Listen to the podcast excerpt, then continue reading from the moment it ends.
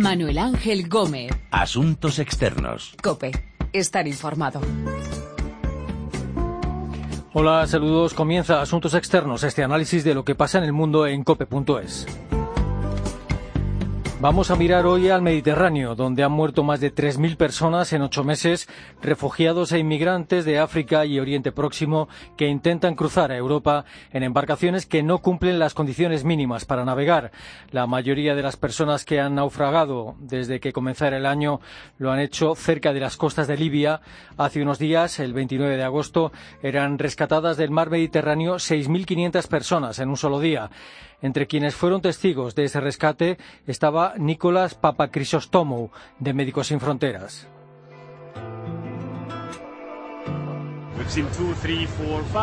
Hemos visto dos, tres, cuatro, cinco, seis embarcaciones. Nunca hemos visto veinte. Alrededor de nosotros, a mediodía, teníamos más o menos unas 3.000 personas en el agua y a bordo de lanchas neumáticas, sin chalecos salvavidas, de todas las edades, de todas las razas y en diferentes circunstancias. Y te encuentras preguntándote, ¿debo ir primero a por esa embarcación o a por esta otra primero?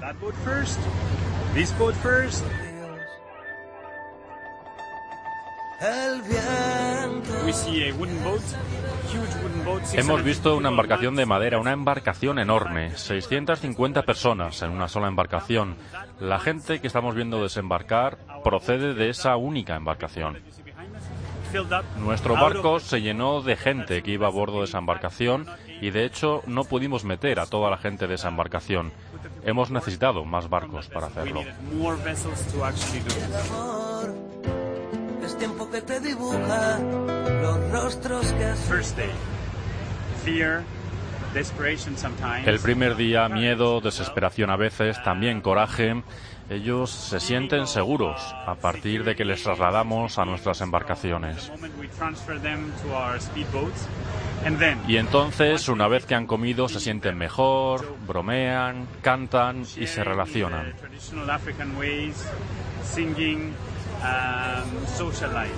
Y de mamar a los relojes del cielo.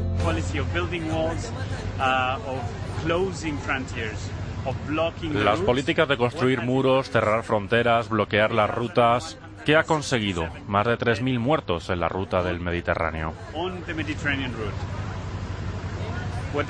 ¿Qué nos dice eso? Que la gente, aunque se le cierre el paso, continúa viniendo. La gente seguirá viniendo. Simplemente porque le digamos que no vengan, no van a parar de venir.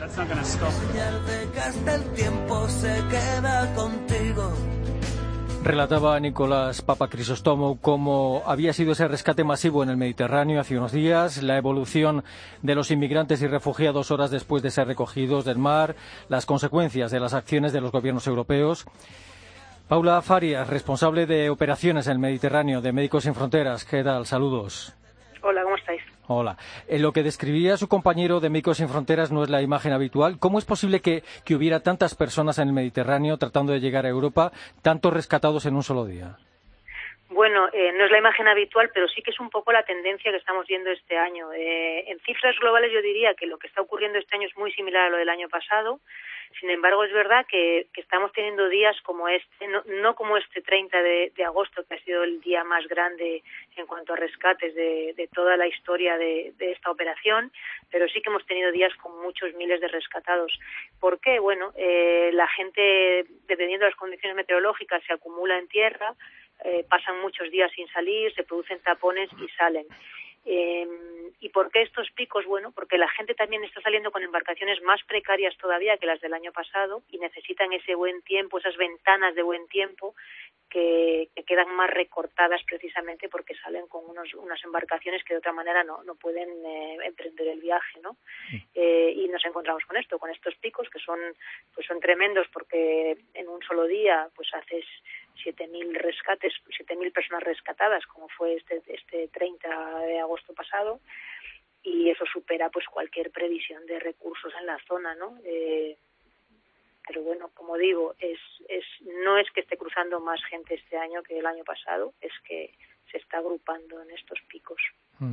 Entonces, de forma eh, global, eh, ¿se puede decir que, ha ido a más o no ha ido a más o ha ido menos ese flujo de refugiados e inmigrantes cruzando en el Mediterráneo en comparación con el verano de 2015 eh, o el movimiento migratorio está siendo parecido? No, el movimiento está siendo muy similar, los números son muy similares está pasando lo mismo que el año pasado. Mucho sufrimiento, mucha gente huyendo de conflictos armados y encontrándose que el único embudo, la única vía abierta que le queda a Europa es jugarse la vida en ese Mediterráneo central, cruzando ese mar imposible con unas pateras que no tienen posibilidad de llegar a ningún sitio. ¿no? Es lo mismo que el año pasado y la actitud de Europa de nuevo es la misma que la del año pasado, que es enfocarse en el control de fronteras, en el externalizar responsabilidades y en el no, no asumir que la prioridad es la crisis humanitaria y después viene todo lo demás. ¿no? Es, un, es una copia de lo del año pasado. Entre los que se atreven a, esta arriesgada aventura hay muchos niños eh, y hay personas mayores, hay ancianos, en su mayoría son jóvenes.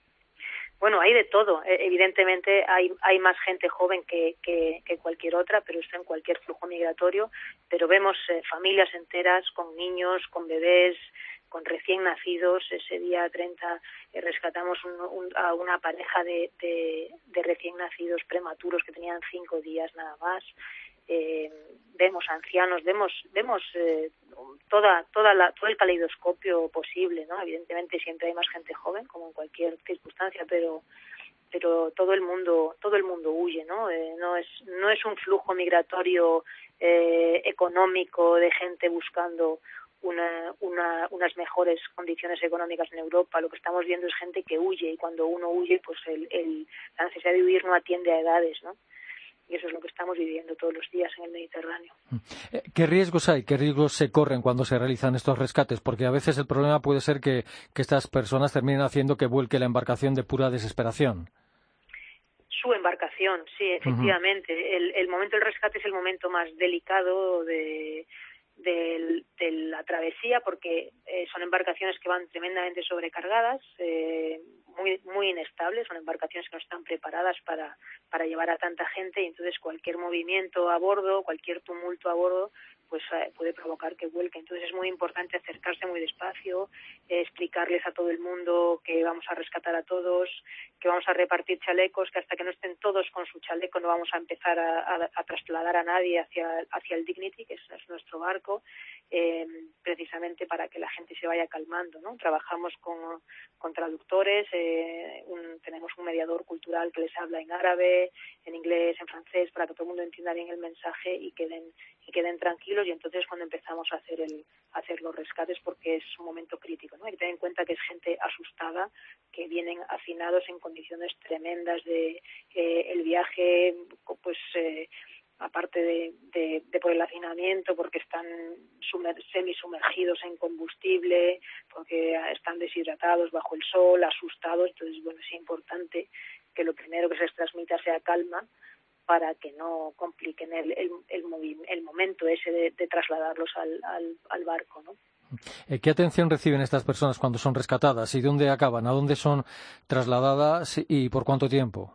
Bueno, nosotros en el Dignity tenemos un equipo médico, les hacemos un chequeo inicial, atendemos a los que vienen con un problema agudo, pues bien deshidratados, bien con quemaduras por el combustible, bien eh, intoxicados por inhalación de los vapores de los motores y, y bueno y los que vienen además con, con toda la carga de la violencia que han sufrido en Libia que esto sí que es algo muy generalizado no todos todos ellos de, de un modo u otro han sufrido violencia en, en su paso por Libia y, y, eso también es las consecuencias de esa violencia las vemos en el barco y las atendemos no y después pues llevamos a la gente a a Sicilia. la, operación de rescate está coordinada con el, con el Centro de Coordinación de Roma, que son los guardacostas italianos, y normalmente ellos te dirigen al, centro donde debes de desembarcar. Generalmente en Sicilia, este, este 30 de agosto pasado, Sicilia estaba completamente saturada, terminamos desembarcando en, en Catania y bueno, eh, una vez que desembarcas a la gente la llevan a lo que se llaman los hotspots, que son unos centros de acogida donde se les inician los trámites de ellos pueden presentar su solicitud de asilo y refugio y a partir de ahí, bueno, pues eh, aquellos que se les encuentre eh, merecedores de esa condición y se les reconozca el, el, derecho, pues se convertirán en refugiados y aquellos que se les deniegue, pues tendrán que regresar a su país. Aquellos que tengan un tratado de extradición directa con, el gobierno italiano, pues son deportados y el resto, pues tienen que tienen que regresar, no tienen derecho a quedarse, ¿no? Eh, y bueno, ese, ese, es el proceso. Nosotros nos ocupamos hasta que llegan a tierra. Una vez que llegan a tierra, es el Ministerio de Interior italiano el que se ocupa de, de la gestión de estas personas. ¿Por qué hay tantos que se dirigen ahora a Italia? ¿Cruzan solo desde Libia o también desde otros países? Bueno, porque es la única vía abierta ahora mismo. Eh, la salida por Libia, el Libia es un, es un estado fallido ahora mismo, desestructurado, con, el país en manos de, de, grupos armados, donde las redes también de traficantes pues tienen mucho espacio para, para sus actividades y es el único, ahora mismo, a día de hoy, es la única puerta que queda abierta para acceder a Europa, ¿no? Eh, lo cual es, es tremendo porque tengamos en cuenta que es gente que huye de la violencia, gente que viene necesitando asilo y refugio y, sin embargo no se lo brindamos, les obligamos de alguna manera a atravesar ese embudo tremendo que es Libia donde van a sufrir, como digo, todo tipo de violencia, ¿no? En estos momentos, debido a la guerra civil en Libia, eh, las, las, mafias de tráficos de seres humanos, como comentaba, eh, actúan más o menos a sus anchas. Eh, ¿Puede terminar cerrando la Unión Europea con las autoridades libias un acuerdo similar al firmado con Turquía o las circunstancias no son comparables y no lo permiten? Bueno, yo de la Unión Europea me espero cualquier cosa. Eh, sería tremendo que esto ocurriera. Eh, Libia, además, es un país que no reconoce el derecho a asilo y refugio, no, no, es, no formó parte de, la Convención del 51. Eh, por lo tanto, eh, tener gente, devolver a la gente a Libia supone que les estás negando su derecho a acceder al asilo y refugio, ¿no?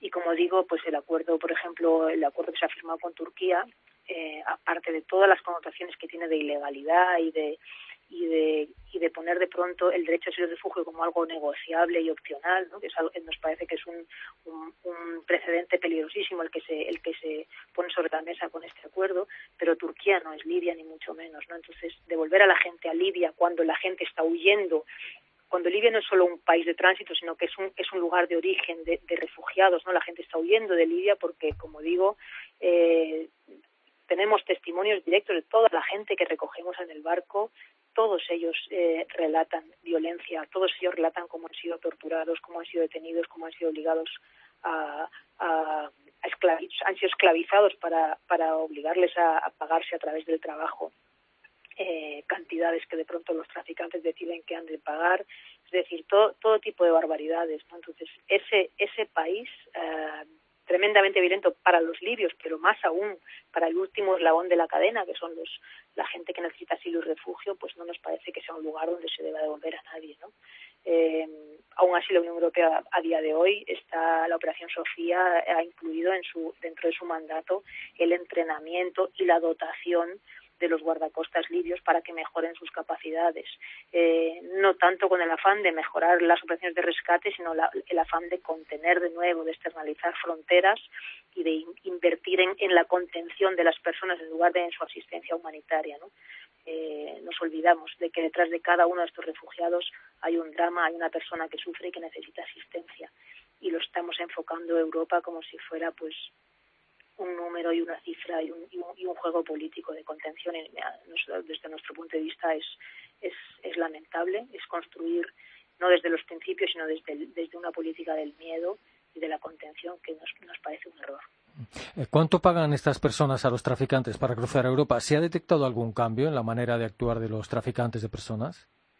Bueno, los traficantes, eh, su política es básicamente eh, exprimir hasta la última gota de la gente que, que cae en sus manos. Entonces, los precios también varían según eh, la capacidad que ellos vean que, tiene cada uno de, de pagar, ¿no? Eh, y no solo el pago directo, sino que muchos de ellos son obligados a pagar, como digo, a través de trabajos forzados, ¿no? Se les retiene en casa, se les eh, donde se les encierra durante la noche, durante el día, se les lleva a distintos lugares, a granjas, a, a, a, construcciones a que trabajen de forma gratuita, es exactamente pues lo mismo que pasaba en los tiempos de la esclavitud, ¿no? Después vuelven, los vuelven a encerrar en las casas, eh, muchos de ellos enferman, no pueden continuar trabajando y son eliminados y, y es una forma de, de, sacarles hasta la última gota. Otra otra práctica bastante extendida es la del la del secuestro. Eh, de manera que se la persona que intenta cruzar se contacta con sus familiares y son los familiares los que tienen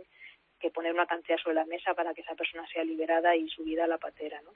Eh, pero básicamente el principio en el, por el que se rigen es pues el sacarle a cada uno hasta la última gota de, de, dinero posible, ¿no? Mm. Eh, y los precios en cualquier caso son, son precios elevados, son miles de euros en todos los casos, ¿no?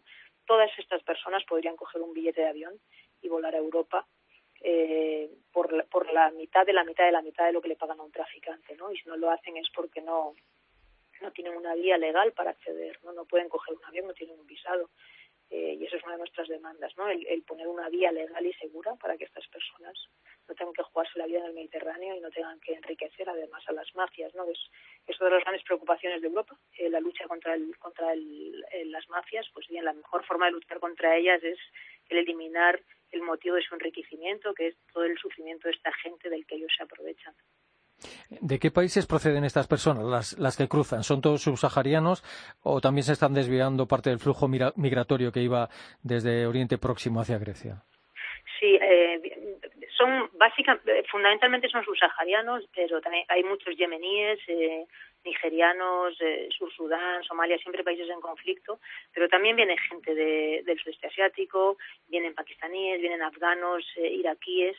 Lo que es cierto es que el flujo de gente que salía de Siria y que cruzaba por Turquía hacia Europa y que nosotros pensábamos que se iba a haber desviado hacia el Mediterráneo central, al final no ha sido tanto así. Sí que sí que llega gente, pero no en la, medida que estábamos esperando que se incrementara. ¿no? Mucha de la gente se ha quedado en Turquía. Eh, hay gente que ha intentado llegar a Libia volando desde Siria hasta, hasta Sudán y desde ahí subiendo por tierra, cruzando Egipto y luego llegando a Libia. Eh, eh, fíjate qué, qué periplo más tremendo ¿no? para conseguir llegar a Europa. Y, pero, pero en general el flujo de sirios no está cruzando por el Mediterráneo central como se pensó en un principio que ocurriría cuando se firmó el tratado turco turco europeo. Mm. Y este acuerdo entre Unión Europea y Turquía en la evolución eh, de este movimiento migratorio está influyendo de alguna forma. No, por eso te digo que no se ha visto reflejado en el, en el movimiento del Mediterráneo central. Eh, sí que el acuerdo ha, reducido drásticamente el cruce de Turquía a Europa, drásticamente. O sea, eso era era un cruce diario brutal y, en, cuestión de días se, se, cortó. Hay un goteo muy pequeño de, gente que aún sigue cruzando, pero esa gente que dejó de cruzar eh, no han venido por Libia, se han quedado en Turquía. Eh, ¿Qué pasos deberían dar los gobiernos europeos a la vista de que este es un movimiento que está claro que no va a parar? Bueno, yo creo que deberían de hacer un ejercicio eh, de reflexión eh, de qué es Europa, de cuáles son sus principios y de darse cuenta de que primero las cifras que, que, Europa argumenta como que son absolutamente eh, inviables y que le desbordan son son rojan, ¿no? Eh, Europa no, las cifras a las que se ha comprometido no suponen más que un 0,03% de la población europea, es decir, tres refugiados por cada 10.000 personas, ¿no? Y al lado tenemos a países como el Líbano o como, como Turquía, que tienen, pues Turquía tiene tres millones de refugiados, y Líbano tiene un millón de refugiados que cuando lo relacionamos con la población global de, de Líbano, uno de cada cuatro eh, habitantes en el Líbano son refugiados. Entonces, eso sí que es tener presión, eso sí que es estar desbordado, eso sí que es tener una presión demográfica brutal de refugiados. ¿no? Europa tiene mucho más músculo social y, sin embargo, pues ando diciendo que está desbordada y que no puede con, con estas cifras que, como digo, representarían para ellos las cifras de acogida eh, no llegarían al son el 0,03%. Entonces, yo creo que hay que acordarse de lo que es Europa, de por qué se construyó Europa, de los principios sobre los que se fundamentó y hacer un poco honor a eso eh, y dejar de hacer política con el sufrimiento de tanta gente. Paula Farías, responsable de operaciones en el Mediterráneo de Médicos y Fronteras, gracias por su tiempo y un saludo. Un saludo a vosotros, muchas gracias. Después de varios días y frías vigilias, clandestinos sin hogar, entre súplicas, Corán y Biblia, moran bajo sombras de las calles de un califa que construye mezquitas con el hambre. Nadie responde al hombre que su mal esconde, tras su mirada perdida, quién sabe dónde, quizás en la inmensidad del cielo o en el empeño de librar batallas en un viaje eterno. Marruecos, senda del infierno, mafias dictan leyes con. El imparable movimiento de decenas de miles de migrantes desde África y Oriente Próximo hacia Europa, cruzando el Mediterráneo en embarcaciones que en absoluto están preparadas para hacerlo. Más de 3.000 personas han perdido la vida en los ocho primeros meses de este año. Nos ha descrito lo que ocurre a diario en el Mediterráneo Paula Farias de Médicos Sin Fronteras. Hoy ha estado en el control con nosotros nuestro compañero Óscar Gómez. Recuerden que nuestra dirección de email es asuntosexternos.cope.es y que también estamos en Twitter, Asuntos Externos, todo junto. Volvemos pronto con Asuntos Externos aquí, en cope.es. Se alzan al alba, la libertad se llama Ceuta y me deja sin habla, sin armas. Le pido a Dios por mi suerte. Me enfrento en la batalla de la valla de la muerte. Escaleras artesanales, nuestro puente. El daño es de esperanza, miedo inexistente. Somos 90 inmigrantes, cristianos, árabes, hijos del mismo éxodo, hijos del hambre. La ilusión pierde su brillo cuando el ruido de un casquillo cae al suelo y escalera en mano miro al cielo. Frente a mí, la guardia civil, tras mi sombra, guardia marroquí, previene al ritmo de un fusil. Poso la escalera en la alambrada, voy subiendo sin aliento en una escena gélida. Alguien dispara, gritos ensordecen mi huida mientras mi corazón me habla, salta, no hay salida.